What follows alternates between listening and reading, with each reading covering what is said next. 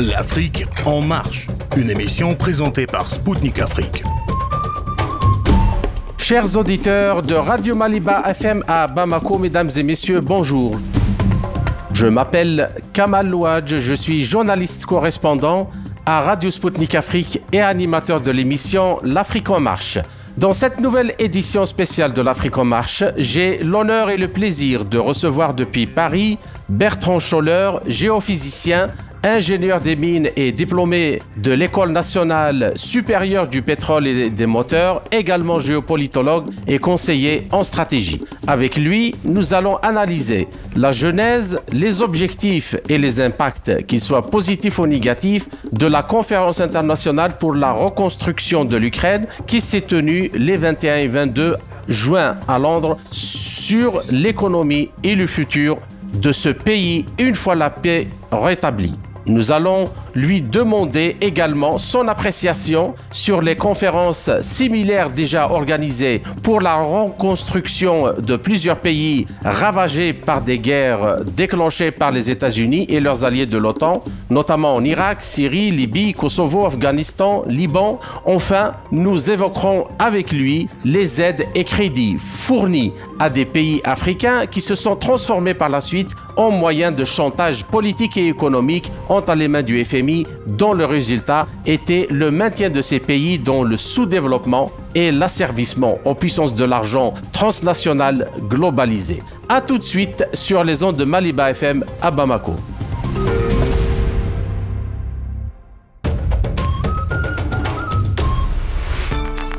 Une conférence internationale sur le redressement de l'Ukraine s'est tenue les 21 et 22 juin à Londres, sous les auspices des gouvernements du Royaume-Uni et de l'Ukraine. Les principaux objectifs annoncés de ce sommet étaient de mener des réformes structurelles dans l'économie du pays à partir de maintenant et après la fin des combats contre l'armée russe dans le but d'attirer le maximum d'investissements étrangers dans l'économie ukrainienne.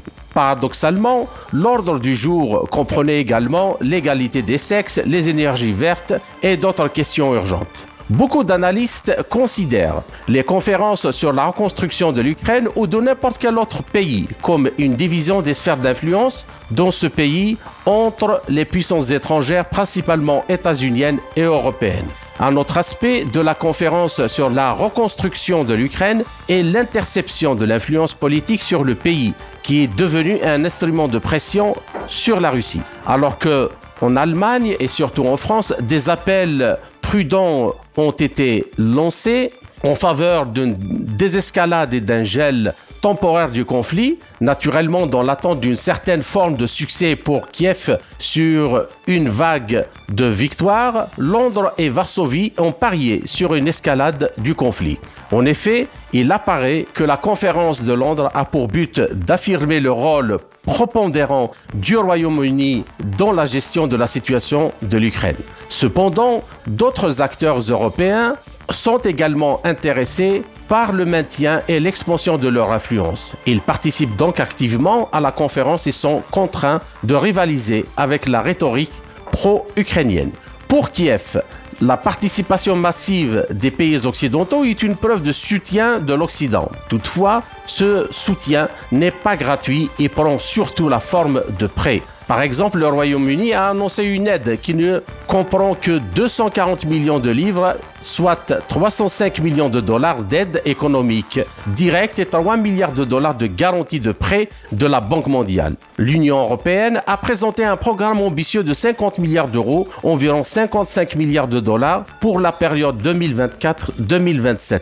Quelques 17 milliards d'euros seront accordés sous forme de subventions et le reste sous forme de prêts. Les États-Unis ont annoncé une aide économique supplémentaire de 1,3 milliard de dollars. Il convient de garder à l'esprit que tout l'argent, s'il est effectivement alloué, ira à des entreprises occidentales si elles acceptent de participer à la reconstruction de l'Ukraine. Les prêts sont destinés à stimuler la participation des capitaux occidentaux à ce processus. Ainsi, que peuvent attendre les Ukrainiens de cette conférence comme de toutes les autres d'ailleurs qui se sont tenues dans d'autres pays en vue de la reconstruction de leur pays? En quoi cette conférence diffère-t-elle de celle tenue en vue de la reconstruction d'autres pays comme l'Irak et la Libye à titre d'exemple Réponse dans quelques instants avec mon invité Bertrand Scholler, géophysicien, ingénieur des mines et diplômé de l'École nationale supérieure du pétrole et des moteurs, également géopolitologue et conseiller en stratégie. Bertrand Scholler, euh, bonjour et merci d'avoir accepté de nous accorder cet entretien. Bonjour Kamal, merci de m'avoir invité. Euh, je t'en prie, euh, tout le plaisir est pour moi et pour nous. Cette conférence donc euh, de Londres n'est pas la première du genre. Et début juillet 2022, le premier événement sur la restauration de l'Ukraine s'est tenu à Lugano en Suisse. En octobre 2022, une conférence similaire s'est tenue à Berlin et l'Italie a organisé son propre forum à la fin du mois d'avril. Donc, ma question, en quoi cette conférence de, euh, Londres diffère-t-elle des précédentes? Et peut-on dire que la reconstruction de l'Ukraine est en bonne voie et entre de bonnes mains? Alors déjà, ce que ce que tu nous indiques, je, vais dire tu en, rappelant toutes ces dates, c'est qu'en réalité, dans euh, le flux d'informations de, de, tout type euh, auquel accèdent les citoyens occidentaux, il n'y a que l'Ukraine. Avec deux choses, l'Ukraine est victime de la Russie et nous allons reconstruire l'Ukraine dès qu'elle aura gagné la guerre. Et d'ailleurs, nous ferons payer les Russes. Et donc, il faut souligner deux choses. C'est que cette politique, entre guillemets, d'investissement massif, elle est liée d'une part au fait que l'Ukraine est un pays qui est riche. Il y a beaucoup de, de ressources euh, minières euh, en Ukraine énormément, comme on a vu depuis le, début du conflit. Il y a également un potentiel en termes d'industrie qui est fort. C'est un pays qui est placé sur une zone de transfert euh, avec les gazoducs, euh, oléoducs, etc., qui est crucial pour euh, l'Europe. Donc déjà, c'est un pays qui est riche et qui a une grande valeur, mais c'est également un pays qui est officiellement victime d'un autre pays encore plus riche et dont les Occidentaux ont confisqué énormément d'argent. Donc en fait, quand tu insistes sur le fait que tout ça sera fait à crédit, en fait c'est même pire que ça, c'est on rasera gratis. Pas besoin de négocier tellement avec les sociétés occidentales qui vont participer à cette reconduction, puisque comme ce sera intégralement prélevé sur l'argent russe et hypothétiquement même on, on, y reviendra dans euh, la prochaine question. Et donc, pour répondre exactement à ta question, je vais vous donner un exemple que j'ai vécu de près par rapport à l'Irak. Puisque moi, à l'époque, j'étais euh, directeur général, enfin la direction générale du Stade de France, et euh, je bossais avec pas mal de d'architectes, de gens qui participaient à des projets de construction de stades dans le monde entier. Et j'étais très surpris de voir le nombre de projets de reconstruction de stades en Irak puisque ça me paraissait pas prioritaire. Et les reconstructions de stades, ça avait été donné essentiellement à des cabinets d'architectes et à des boîtes françaises. Et en fait, ils construisaient des stades qui étaient détruits par euh, des terroristes ou par des mouvements et ils reconstruisaient reconstruisaient. Mais c'était toujours payé rubis sur l'ongle. Parce qu'en fait, quelle est la caractéristique de l'Irak? C'est que le pétrole, il coule à flot que le pétrole était contrôlé par les Occidentaux et qu'en fait, dans le partage, le dépeçage, entre guillemets, de l'économie de ces pays, en fait, on pouvait payer ad vitam aeternam des gros cabinets d'architectes qui euh, trouvaient là euh, des, une manne de revenus euh, invraisemblables, alors qu'on était dans un pays dans lequel on construisait d'immenses stades, dans lequel évidemment il y avait plus d'équipes de football euh, professionnelles pour euh, donner envie à autant de personnes d'assister à des matchs de foot. Puis c'était peut-être la dernière préoccupation des gens quand il y avait plus d'hôpitaux, il y avait plus d'universités, il y avait plus de choses comme ça. En fait, le ce qu'ils appellent la réparation d'un pays, c'est de finir en réalité de dépecer ce qui n'a pas été dépecé par la guerre. C'est-à-dire que toutes les communications et les industries de communication, télé, etc., vont être euh, pris en main.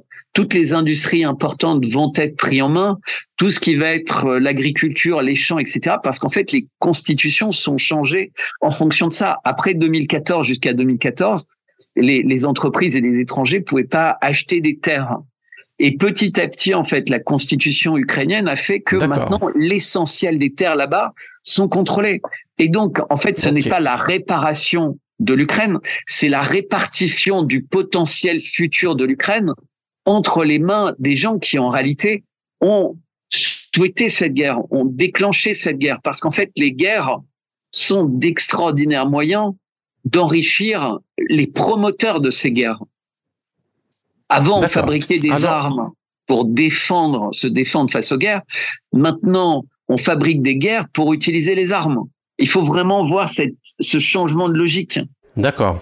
Alors, passons maintenant aux, détails. Euh, je vous remercie pour cette euh, première euh, réponse. Et donc, allons-y maintenant un peu en profondeur. Alors, d'un point de vue politique et de par l'histoire, il est tout à fait légitime, je pense, pour euh, n'importe le qui, pour nos auditeurs, pour nous, de penser que chaque parti tente d'imposer son agenda et ses préférences à Kiev et ses partenaires sous euh, prétexte de la reconstruction, comme vous l'avez expliqué tout à l'heure à juste titre.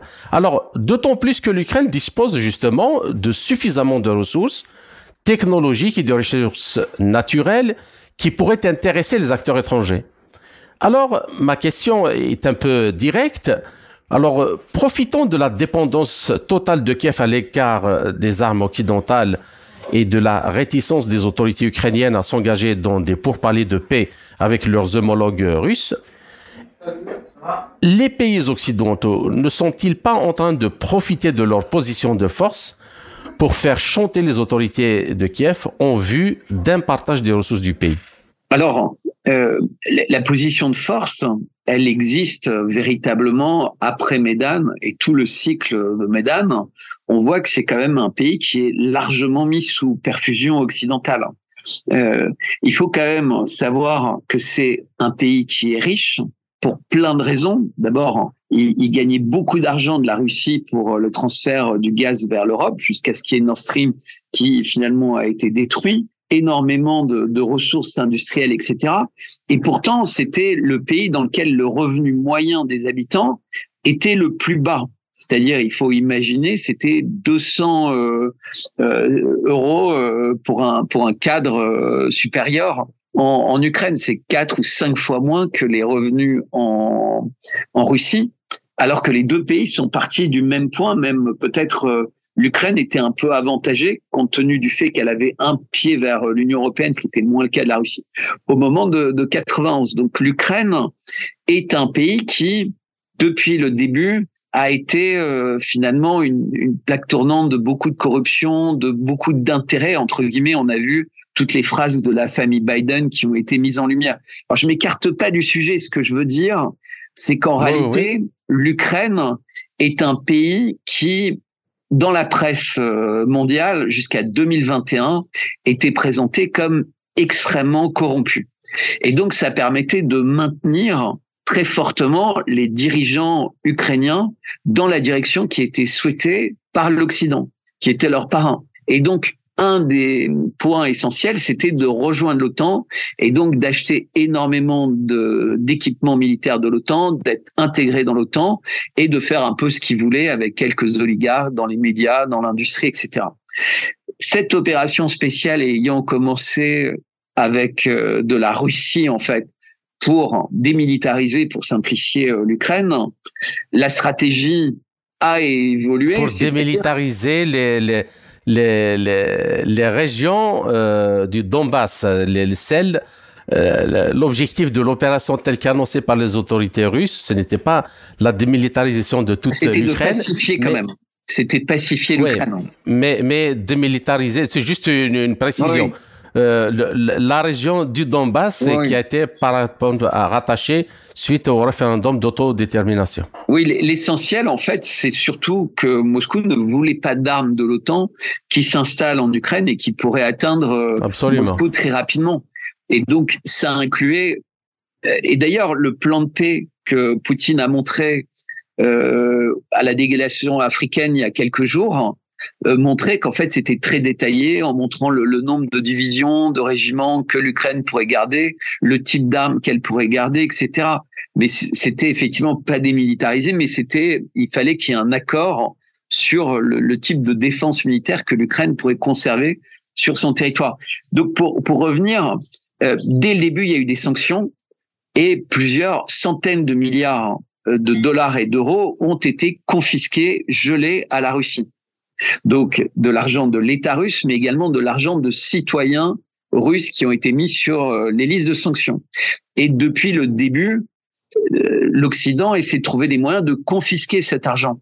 Et ces et ces réunions, en fait, avec ce qui se passe également au niveau de la CPI, au niveau de, sont une manière de mettre dans la tête des gens que c'est totalement normal de prendre cet argent parce que la musique permanente, euh, l'intitulé de la réunion, c'était comment est-ce que euh, on va pouvoir réparer euh, l'argent, euh, réparer l'Ukraine et faire payer à la Russie. Et donc intuitivement, les gens se disent mais vous avez déjà confisqué l'argent des Russes, donc c'est génial.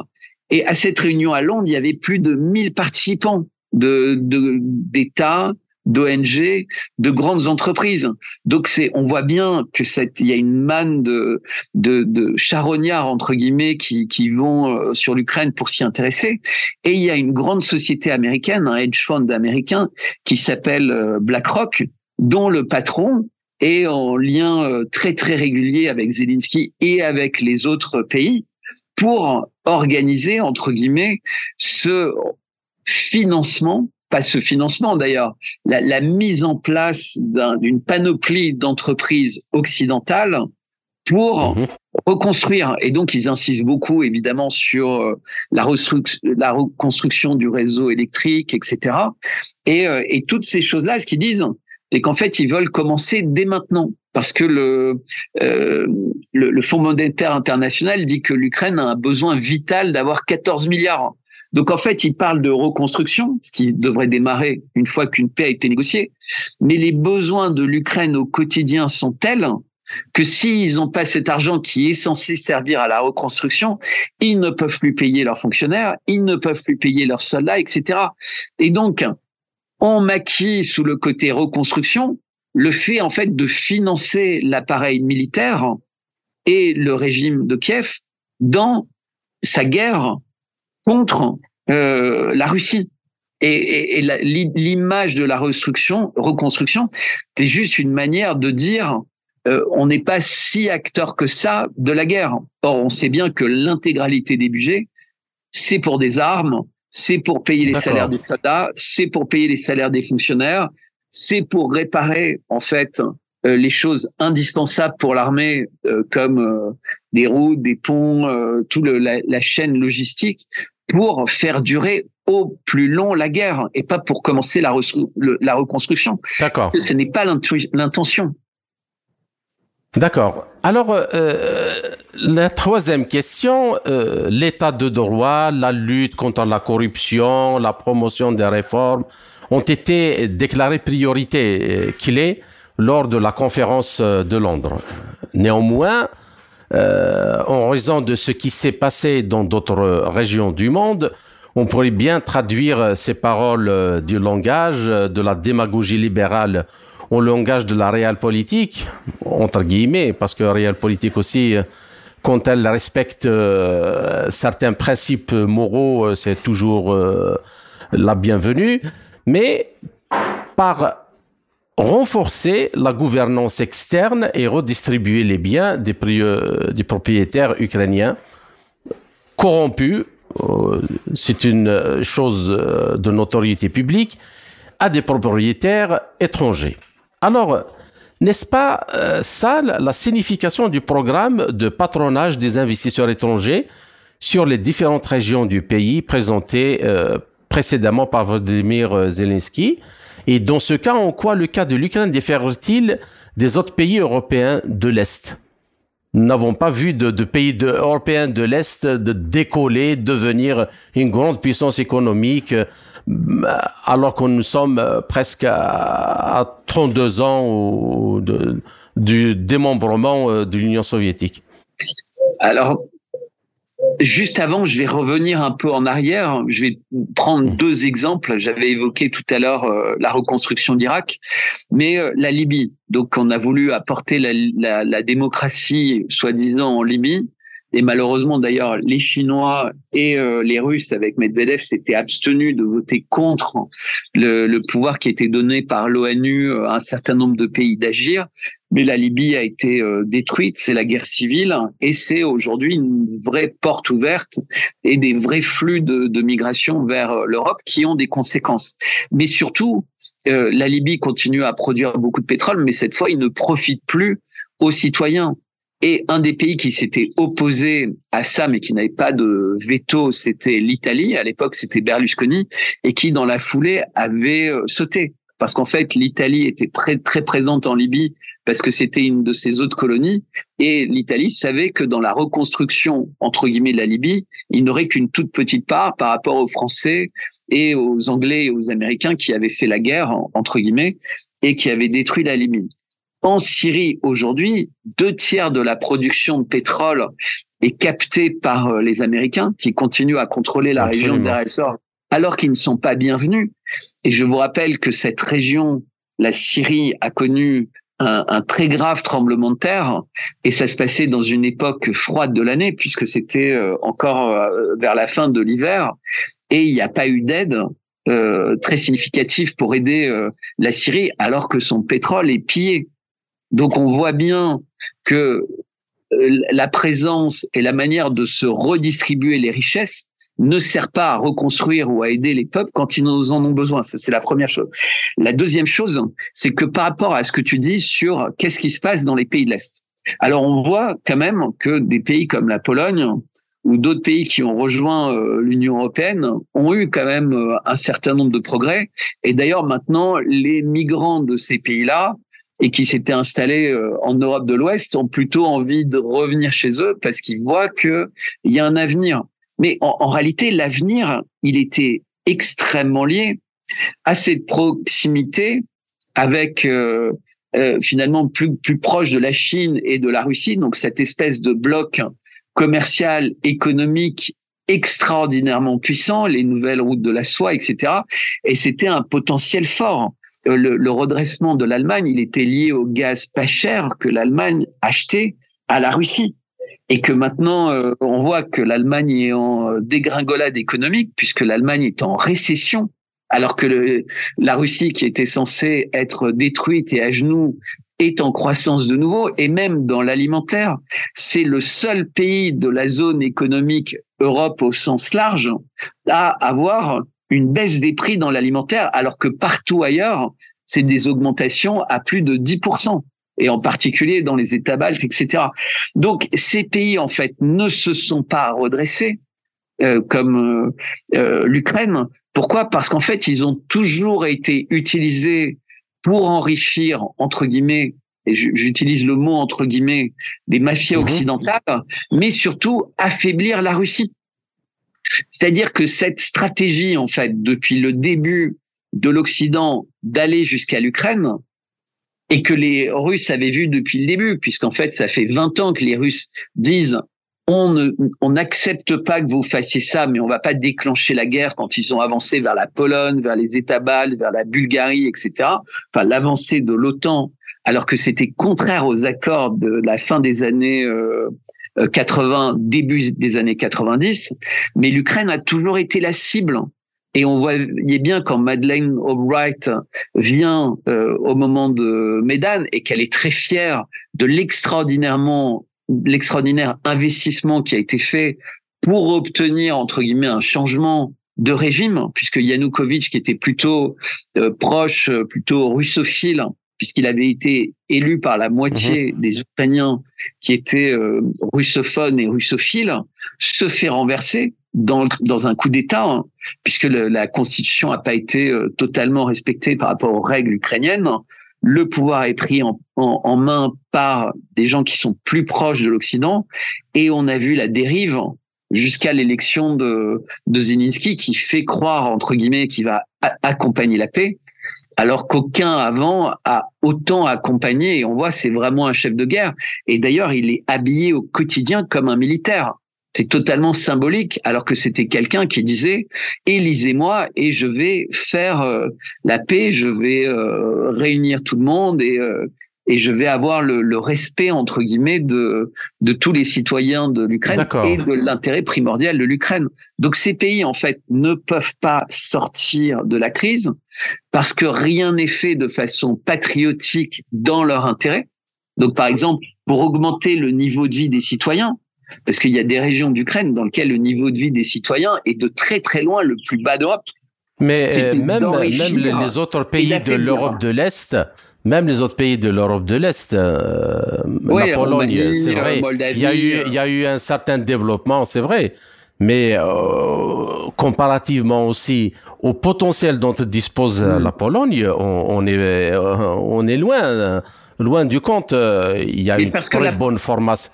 La, la Pologne, je pense, une partie extraordinairement significative de son argent en budget militaire. C'est-à-dire que là, où un pays qui n'est pas dans une dans une envie guerrière et sans cesse d'en découdre avec la Russie, puisque c'est euh, cette espèce de psychologie qu'il y a toujours en Pologne. Ils ont des budgets, ils achètent des F-16 américains à pas savoir qu'en faire, ils achètent des armements, ils acceptent d'avoir des bases militaires, etc. La, la Pologne, si elle utilisait l'argent qu'elle dépense pour euh, l'armement dans ses universités, dans ses installations médicales, dans sa recherche, etc., effectivement, c'est un pays qui aurait une croissance très forte. Et ils dépensent trois ou quatre fois plus pour leur budget militaire, les Polonais, que tous les autres pays de l'Union européenne. Mais cet argent, il n'est pas utilisé dans la culture, il n'est pas utilisé dans les choses qui élèvent les peuples. D'accord. Ainsi s'achève la première partie de notre entretien. Chers auditeurs, je vous retrouve en compagnie de mon invité Bertrand Scholler pour la seconde partie de notre émission après une courte pause musicale. À tout de suite.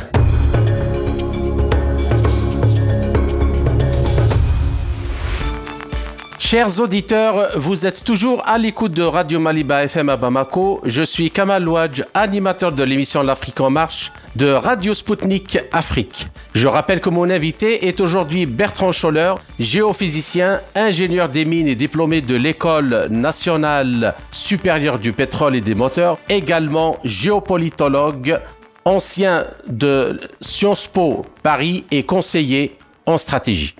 Bertrand Scholler, je vous salue à nouveau et merci pour votre patience pour cette seconde partie de notre entretien. Bonjour Kamal, rebonjour. Donc pour terminer un peu et pour avant de passer à autre chose, j'aimerais quand même euh, qu'on complète un peu le tableau. Alors l'aspect politique de l'appropriation des actifs russes par les gouvernements et les entreprises euh, occidentaux sous le prétexte de reconstruction de l'Ukraine est également crucial euh, à comprendre dans les changements qui sont en train de s'opérer actuellement dans le monde. Alors Londres rend ainsi le régime de sanctions contre Moscou pratiquement perpétuel. Et l'Union européenne a déjà déclaré qu'elle ne disposait pas de mécanismes juridiques pour saisir les avoirs russes. Toutefois, euh, lors de cette conférence à Londres, la présidente de la Commission européenne, Ursula von der Leyen, a déclaré que l'Union européenne préparait un cadre juridique permettant d'utiliser les avoirs russes gelés pour reconstruire l'Ukraine, suivant ainsi la voie tracée par les Britanniques.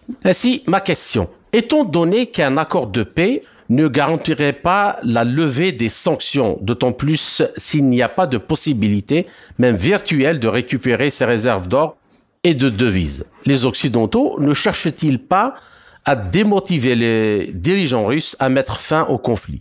Et pire encore, les promesses de soutien, les compensations russes et le transfert des avoirs russes gelés n'inciteront-ils pas Kiev à résister encore activement et continuer dans la voie de la guerre, dans la ligne donc tracée par la politique étrangère euh, de Londres? Alors il y a, il y a deux choses. Petit un, ce qu'on n'avait pas rappelé tout à l'heure, c'est que il est constitutionnellement interdit aux Ukrainiens de négocier la paix tant qu'ils n'ont pas récupéré les territoires qu'ils revendiquent. C'est-à-dire, c'est un préalable constitutionnel à la discussion d'une paix. Donc, ils se sont mis entre guillemets dans une situation où euh, ils ne peuvent pas euh, reculer ils ne peuvent qu'avancer dans cette direction. Donc, à moins que le, la constitution change, mais comme il n'y a pas de parti d'opposition, il n'y a pas de, ça, ça risque pas d'arriver.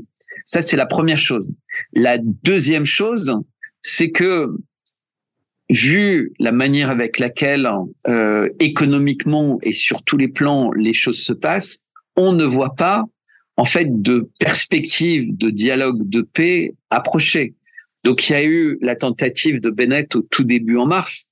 Ensuite, il y a eu la tentative qui a failli échouer. Donc le Bennett, un ancien premier ministre israélien, la, la, tentative qui a failli réussir, mais qui a échoué au dernier moment avec euh, les Turcs. Donc puisque les documents avaient été signés, paraffés, et donc les Russes s'étaient retirés de la zone de Kiev, de la zone de Kharkov, conformément aux accords. Et malheureusement, il y a eu l'épisode de Boucha enfin malheureusement, qui était manifestement téléguidé pour euh, complètement euh, détruire tout effort de paix et euh, diaboliser encore plus la Russie. Donc aujourd'hui, les Russes disent, de toute façon, ils ne respectent pas les contrats. Ils n'ont pas respecté les contrats quand la Russie a accepté qu'il y ait une réunification de l'Allemagne, mais qu'il n'y ait pas d'avancée des militaires de l'ouest vers l'est et de l'OTAN, bah là, il va y avoir, la Finlande va rejoindre l'OTAN, alors que la Finlande, c'est un pays frontalier de la Russie. Donc, euh, la Suède a prévu de rejoindre. Les États baltes sont déjà euh, euh, liés complètement aux États-Unis et, et, à l'OTAN. De facto, ils sont déjà dans l'OTAN parce que ces pays ont reçu plusieurs fois des, des, équipements militaires. Des, manœuvres euh, militaires et des, des, manœuvres même. La Lettonie, pour donner cet exemple, elle donne 1,5% de son PNB, de son PIB, pardon, à l'Ukraine. C'est-à-dire que bah, c'est considérable. Pour donner une idée, 1,5% dans un pays comme la France, c'est deux fois le budget de la défense euh, on ne sait pas où trouver ce type de 1,5% dans le budget d'un État, surtout avec les problèmes d'inflation, de dette, etc. Et donc tous les pays en question font cet effort dans une période qui est euh, euh, vraiment terrible. Mais il y a quelque chose qui est complètement fou. En droit, c'est très difficile de prendre des décisions rétroactives parce qu'il y a quelque chose qui est malsain à la rétroactivité du droit parce qu'on a fait quelque chose qui était légal un jour, et si la loi change un autre jour, et on déclare que ce que vous aviez fait légalement il y a un an n'est plus légal, c'est un côté terrible, donc ça n'arrive pas. Et ben là, en fait, l'argent des Russes a été confisqué à une certaine date, et ils prennent le temps de trouver une loi qui va justifier de voler cet argent. Mais vous imaginez en termes de droit international, d'image que ça donne aux autres pays du monde, mais c'est catastrophique. C'est-à-dire que cet argent qui a été gagné légalement par la Russie, ils ont vendu du gaz, ils ont vendu du pétrole, ils ont vendu du charbon, ils ont vendu des tas de choses, des minerais, etc. Et ils ont été payés avec de la monnaie électronique. Par ailleurs, ils ont fait confiance en déposant de l'or euh, dans des systèmes en Suisse ou ailleurs, etc. Cet argent leur a été confisqué. et même investi beaucoup de cet argent dans l'achat des obligations des États Mais pourtant, cet argent, il était gagné légalement. Et donc, en fait, de l'argent qui mhm. est légal, il va être traité comme ne l'est même pas de l'argent illégal. C'est-à-dire, on pourrait imaginer que si c'était l'argent de mafia, de trafic d'enfants, de trafic de drogue, de trafic on pourrait trouver des moyens légaux d'avoir confisqué et d'attendre la condamnation d'un juge et la réparation, ça. Mais là, c'était de l'argent qui était parfaitement légal, parfaitement connu, puisque c'était nous qui leur payions dans le cadre de contrats de l'argent. Et donc, pour tous les pays du monde, et on comprend bien euh, ce qui est en train de se passer et pourquoi ils essayent de, de, camoufler ça de la façon la plus euh, euh, humaine possible en disant cette pauvre Ukraine qui est victime. Et c'est vrai que le peuple ukrainien souffre, hein. c'est indéniable. Les Ukrainiens souffrent, Absolument. ils quittent leur pays, etc. Mais ce sont les victimes.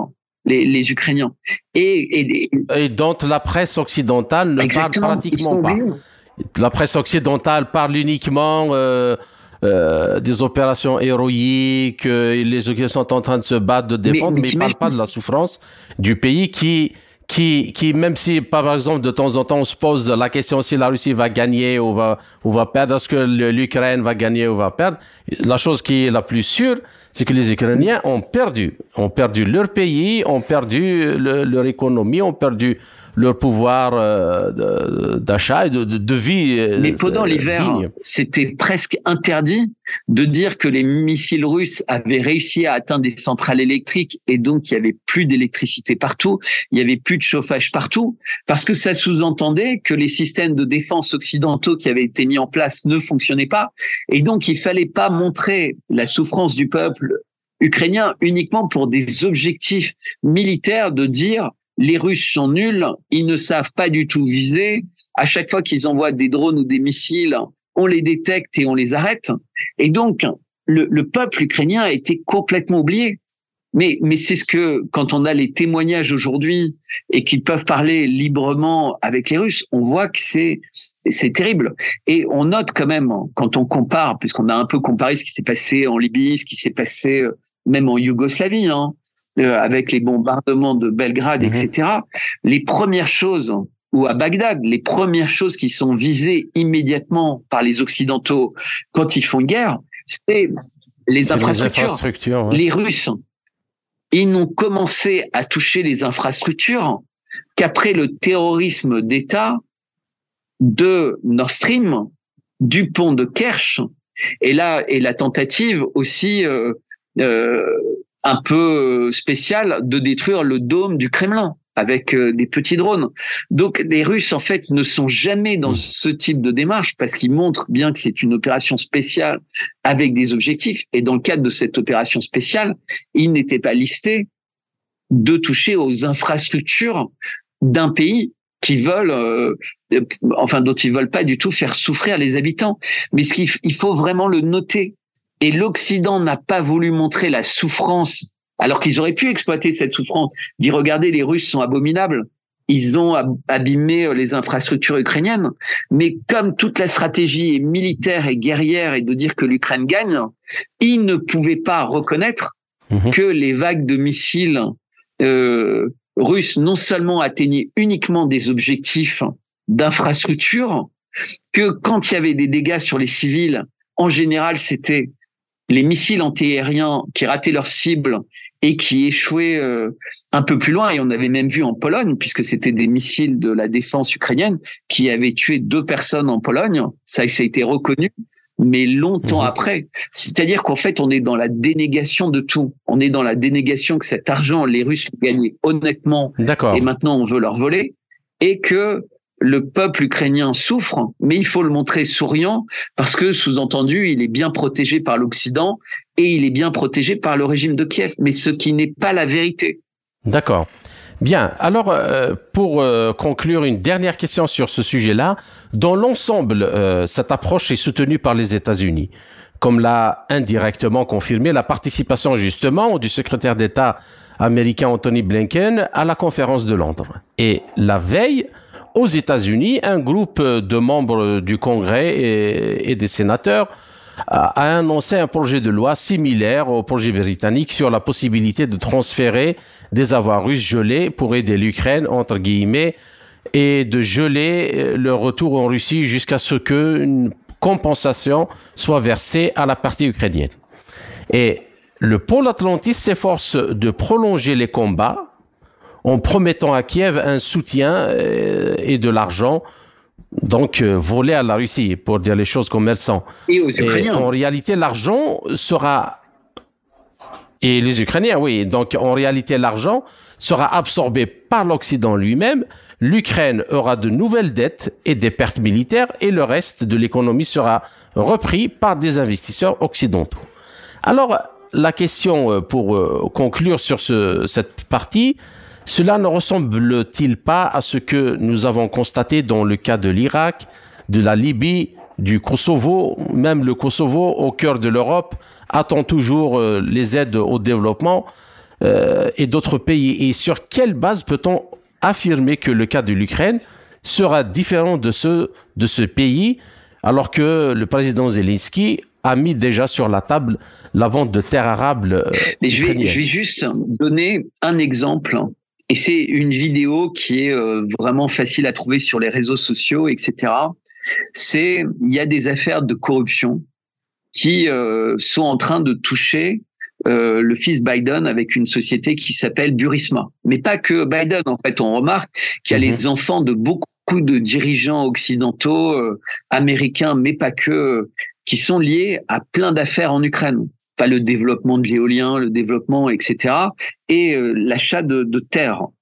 Et il y a le président Biden qui est pris en fait dans une conférence et qui explique à quel point il a réussi à mettre dans la balance une aide d'un milliard de dollars contre le licenciement du procureur général qui était en train d'enquêter trop sur ces affaires-là. Donc on voit qu'on est dans un système bananier avec un parrain du système qui est l'Occident depuis longtemps. Et donc c'est pas nouveau. C'est-à-dire que la corruption en fait, elle existait bien avant l'opération spéciale. Elle existe aujourd'hui. On a vu le scandale de FTX et qui est une affaire qui est en train de se dégonfler entre guillemets aux États-Unis, mais pas parce qu'elle est pas pire que tout en termes de de, de, de tuyauterie d'argent qui circule entre. C'était le deuxième plus gros donateur des démocrates, euh, le patron de FTX, Sam Bankman-Fried. Euh, il donnait, il était juste derrière Soros pour financer la campagne de Biden. Et on a trouvé que c'était par l'intermédiaire de cette banque qu'une grande partie de l'aide américaine venait. Et comme c'était avec des systèmes de Bitcoin et de monnaie virtuelle, il y a beaucoup de gens qui se sont interrogés sur le côté lessiveuse. Et donc lui, il est en grande sécurité parce qu'il doit avoir des tas de données et des tas d'informations qui montrent, entre guillemets, comment l'argent destiné à l'Ukraine, finalement, a peut-être servi à d'autres choses. Et, et, petit à petit, en fait, la justice américaine oublie tous ces dossiers parce qu'en réalité, aujourd'hui. Et c'est un argent que les Ukrainiens doivent, ils doivent le rembourser, mais ils l'ont pas eu. Bien que. C'est incroyable. Pas eu, voilà. Il y a, il y a eu, il y a quelques jours, hum. le, les États-Unis qui ont remarqué qu'ils avaient fait une erreur comptable.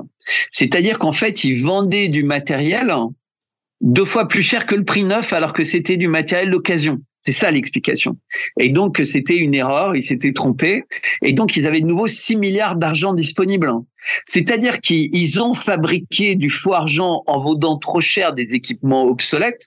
Mais comme les Ukrainiens sont pas en position de négocier, et de toute façon, on voit les, les valises en dizaines ou en centaines de millions qu'on retrouve chez tout le monde. C'est-à-dire, dès qu'ils veulent se débarrasser de quelqu'un, d'un juge, d'un, en fait, tout le monde est assez corrompu malheureusement et donc ils peuvent faire tomber les gens comme ça. Mais on voit comment ça fonctionne, c'est-à-dire qu'il y a de la surfacturation, mais la surfacturation permet de gagner de l'argent de côté qui quelques mois après va être redonné, puisque ces 6 milliards, là d'un seul coup, ils sont de nouveau disponibles pour proposer d'autres armes, etc. Enfin, si on se rappelle quand même, au moment de la chute du 11 septembre, il y avait dans la tour 7 tous les documents d'un audit qui essayait de découvrir où étaient des centaines de milliards de dollars du Pentagone dont personne ne connaissait la destination et l'utilisation. Et compte tenu du 11 septembre, bah, tout le monde a oublié cette affaire. Ils ont arrêté de d'investiguer là-dessus. Et ça a été la cavalerie pour remettre de l'argent et pour faire des campagnes de guerre. Mais c'est exactement ce qui se passe aujourd'hui. C'est-à-dire qu'en réalité, on est dans un système euh, occidental qui est complètement mafieux et il y a une course en avant pour que ce ne soit pas euh, dévoilé. D'accord. Bien. Alors, euh, beaucoup de pays africains, Bertrand Scholler, ont subi la même stratégie de création de conflits et de chantage par la dette une fois que la voie des armes s'est éteinte. Donc, à ce jour, beaucoup de pays sont sous l'emprise de la finance transnationale globalisée et leurs bras armés le FMI. Actuellement, en plus de la Libye, le Soudan est vraisemblablement aussi sur la même voie d'asservissement. Et la situation engendrée par l'opération spéciale russe en Ukraine, à votre avis, peut-elle servir de levier pour les pays africains afin de sortir de la domination néolibérale occidentale qui, actuellement, est complètement démasquée euh, notamment en instaurant des monnaies nationales gagées sur les ressources des pays. Il y a, y a, un livre qui était paru, j'ai un, un, un, trou de mémoire sur l'auteur, mais ça s'appelait Assassinat économique. Et c'était un jeune consultant voilà, de John, John Perkins, qui avait commencé sa carrière en fait pour le FMI, en fait les organisations internationales. Et tu vas voir où je veux en venir. En fait, ces organisations, c'est un peu comme pour euh, l'Ukraine. C'est-à-dire qu'elles proposent des crédits qui ne vont pouvoir être utilisés qu'en utilisant des organisations et des sociétés occidentales parce qu'il y a des problèmes de normes, il y a des problèmes d'assurance, il y a des problèmes de, enfin, tu vois, tous les systèmes d'appel d'offres sont créés pour que seules les grosses boîtes occidentales puissent les gagner. Et donc, il y aura des dettes, il y aura l'accaparation des ports, euh, des infrastructures ferroviaires, des opérateurs télécoms, de toutes ces choses-là. Donc aujourd'hui, en fait, la plupart des grands pays africains. Mais en plus de ça, c'est le risque, le risque justement de, de confiscation même de, des avoirs. S'ils s'ils ont fait ça pour la Russie qui est une puissance nucléaire, je je pense pas qu'ils vont se gêner pour n'importe quel autre pays du Sud. Exactement, et c'est ce qui se passe. C'est-à-dire quand par exemple le, le Mali, il y a un changement de gouvernement au Mali, eh ben, il y a deux choses. C'est interdiction de nationaliser les télés. Donc, même ce gouvernement, en fait, il a toujours des télés qui sont des télés d'opposition, des télés internationales. On dit ça, c'est la ligne rouge. Tu peux pas, c'est la liberté de la presse. Donc, euh, c'est comme le walkie, c'est comme ces choses-là, c'est des lignes rouges.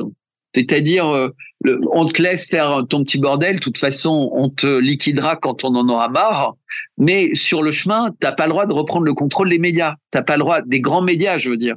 Donc vous, vous êtes euh, installé à Bamako et, et, et, et, vous êtes actif. Mais il y a encore euh, dans un pays comme le Mali l'essentiel des médias qui sont contrôlés entre guillemets par les puissances de l'argent.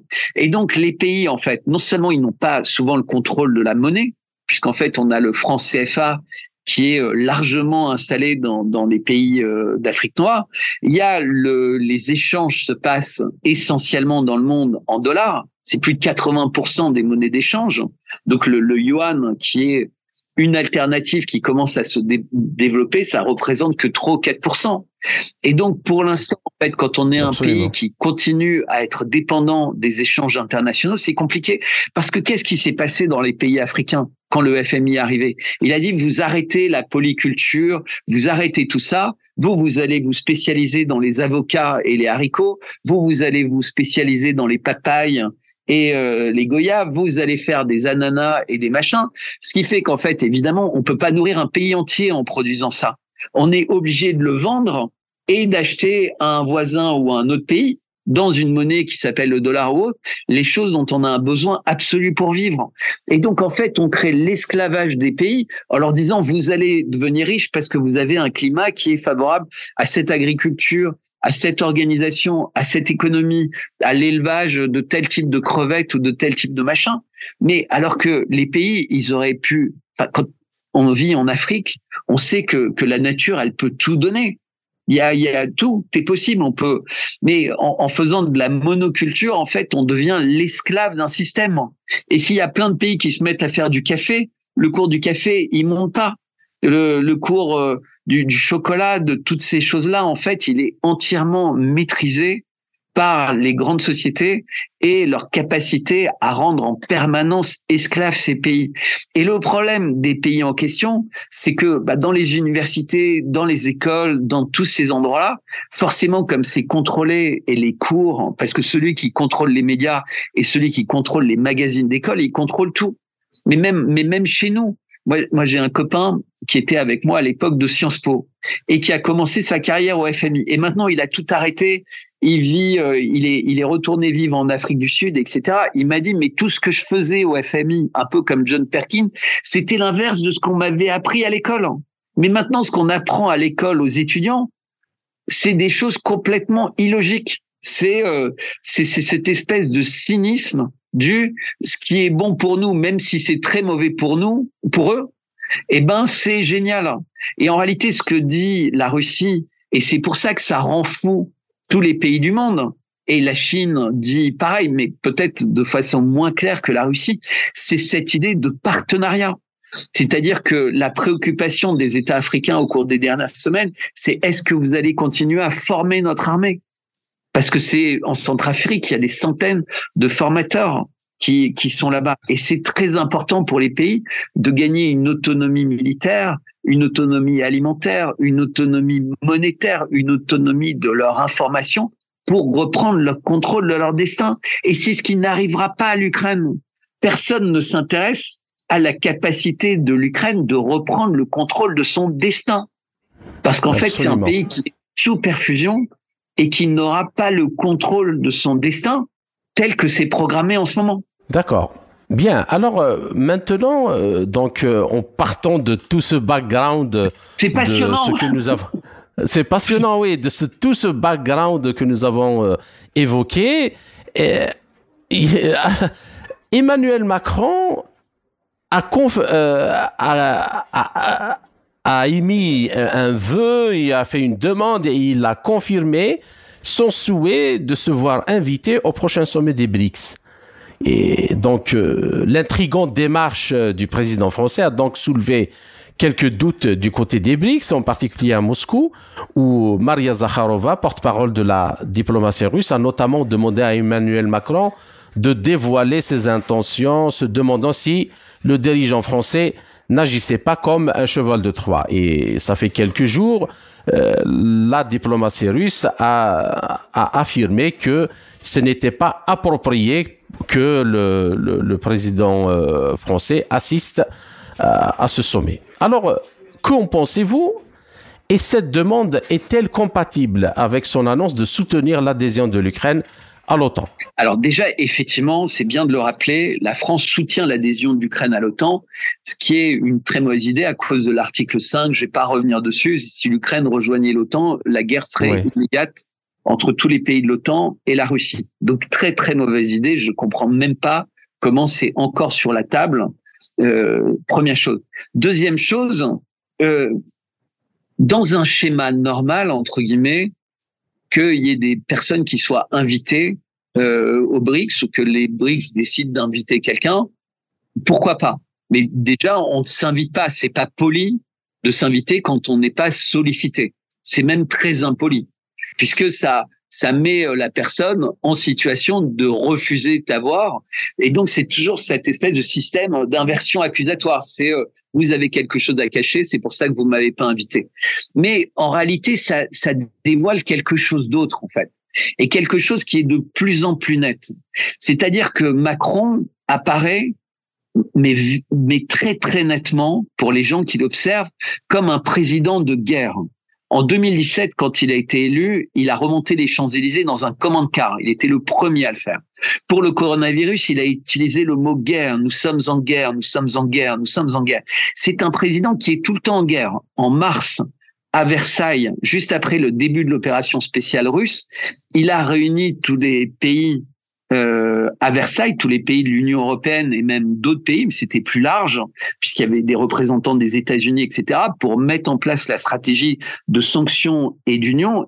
Et le mot qui est ressorti de ça, c'était qu'on était en guerre et qu'on allait mettre la Russie à genoux économiquement, etc.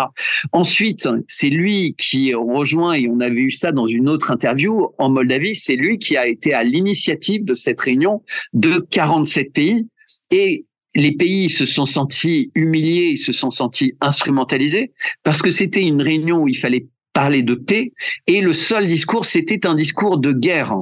Et donc on a un président qui était censé être un émissaire de de de de, l'Europe et de l'Occident avec Vladimir Poutine pendant tout le mois de janvier février et qui est arrivé au point où maintenant le président russe ne veut même plus lui parler parce qu'il a compris qu'en fait il voulait surtout gagner du temps, il voulait essayer de manipuler, etc.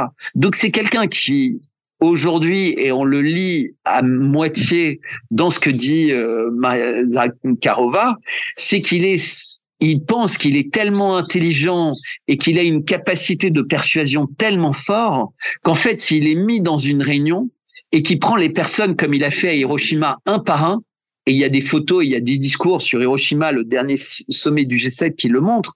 En fait, il a, semble-t-il, au fur et à mesure des années, il est capable de prendre un ascendant sur les chefs d'État qui est extrêmement troublant.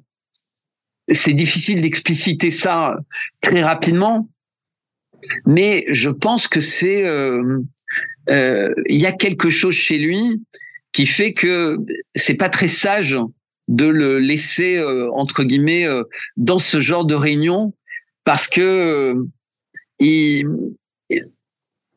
c'est désolé hein, j'ai du mal à être très clair mais il y a quelque chose d'extrêmement malsain d'extrêmement mauvais dans cette volonté d'être en contact physique avec les personnes quand ils ont décidé de se réunir pour gagner en autonomie avec quelqu'un qui ne veut que le chaos et la guerre. Il faut savoir juste en, deux mots le chaos qui est en France avec ses retraites, alors que c'est totalement euh, idiot la politique de retraite à une époque où l'intelligence artificielle, tout le monde dit que ça va rendre obsolète 70% des, des travaux des gens et qu'il faudrait même euh, raccourcir entre guillemets la durée de travail parce que parce qu'on va pas savoir quoi faire faire aux gens. D'accord. Bien. Alors, l'un des sujets fondamentaux qui seront traités justement lors du sommet des BRICS en Afrique du Sud est l'idée de créer une monnaie commune d'échange entre les pays membres qui serait ouverte à tous les autres pays qui voudraient l'utiliser. Alors, ma question, cette monnaie commune des BRICS ne pourrait-elle pas supplanter le franc CFA dans les échanges des pays africains entre eux et avec les autres pays des BRICS? Et ne serait-ce pas ça qui fait courir Emmanuel Macron pour assister à ce sommet? Si, si, c'est vraiment une des une des raisons. Alors déjà, il faut dire que la les BRICS sont leur banque maintenant. Et d'ailleurs, la, la patronne de la banque, c'est une ancienne présidente euh, brésilienne, Dilma Rousseff. Et beaucoup de pays des BRICS, grâce à ce système entre guillemets, et qui pourrait à terme remplacer le SWIFT ou prendre une partie de ce qu'est le SWIFT, hein, le, le, système d'échange monétaire mhm. international, effectivement permettrait de fluidifier euh, les échanges entre les pays. Mais ces pays africains dont on parle, leur monnaie, c'est-à-dire l'unité monétaire dont ils disposent, c'est le franc CFA. Donc, de toute façon, pour l'instant, la, la, la, la, France, qui, qui a un contrôle, elle aurait un droit de veto pour empêcher euh, ce franc CFA de d'être utilisé entre guillemets dans les échanges euh, au sein des BRICS. Donc on a on a véritablement un enjeu de banque quand on écoute euh, les dirigeants au Mali, etc. Ils savent très bien que pour changer euh, de, de monnaie, de système de d'échange, il va falloir des années entre guillemets. On avait bien vu pour l'euro, tout ça s'est passé tout doucement. C'est pas comme un claquement de droit. On voit qu'il y a une volonté de beaucoup de pays de sortir de l'hégémonie du dollar, mais la, volonté n'est pas tout parce que c'est euh, c'est vraiment tellement omniprésent en tout et surtout en fait, on, on regarde toujours le côté banque. Mais les assurances, c'est aussi quelque chose d'extrêmement mmh. important et les assurances sont encore plus contrôlées par l'Occident. Et on a vu que dans la dernière vague de sanctions, c'était en utilisant les assurances qu'il y a eu cette volonté de toucher la Russie en disant, eh ben voilà, on ne pourra plus assurer tous les transports d'énergie russes. Et ce qui bloque toutes les entreprises, tous les pays à acheter. Puisqu'en fait, le système fait qu'on a toujours besoin d'avoir euh, une assurance. Donc les Russes ont proposé d'assurer par eux-mêmes et, et, ce qui est terrible, parce que ça montre à quel point on se tire tout le temps une balle dans le pied. C'est-à-dire que l'Occident avait des assurances qui étaient considérées comme fiables euh, de tout temps, puisque même un citoyen russe, il pouvait utiliser une, des systèmes d'assurance euh, occidentaux euh, pour ses voyages, pour tout, et il savait qu'il n'aurait pas de soucis. Mmh. Et là, maintenant, avec ce système-là, en fait, le doute est créé, et donc il va y avoir des nouveaux marchés qui vont se créer et qui vont partir des mains de l'Occident. Donc l'Occident va perdre dans la monnaie, dans l'assurance, dans euh, la géopolitique entre guillemets, puisque l'ONU était très largement contrôlée par l'Occident. Mais si les BRICS commencent à créer entre guillemets des, des structures internationales euh, en termes de justice, en termes de décision collégiale, etc., on sent qu'il y a une vraie bascule du monde qui est en train de s'opérer. D'accord. Ben merci, chers auditeurs. Euh, notre entretien arrive à sa fin. Bertrand euh, Scholler, euh, je vous remercie pour cet entretien passionnant et riche en informations. J'espère que nous avons réussi à éclairer cette question cruciale du lien dialectique entre la guerre, les marchands d'armes et les politiques de reconstruction qui s'en suivent sous la houlette des oligarchies pompier pyromane occidental. J'espère vous retrouver dans les quelques semaines à venir dans un autre entretien pour traiter d'un autre sujet. Merci encore une fois et à très bientôt. À bientôt. C'était Bertrand Scholler, géophysicien, ingénieur des mines et diplômé de l'École nationale supérieure du pétrole et des moteurs, également géopolitologue, diplômé de Sciences Po Paris et conseiller en stratégie. Ainsi s'achève cette édition de notre émission L'Afrique en marche, proposée par Radio Sputnik Afrique en partenariat avec Radio Maliba FM à Bamako. Je suis Kamal Louadj. Merci de nous avoir suivis tout en espérant avoir été à la hauteur de vos attentes. Chers amis, je vous retrouverai très bientôt pour une autre émission. D'ici là, portez-vous bien. L'Afrique en marche, une émission présentée par Spoutnik Afrique.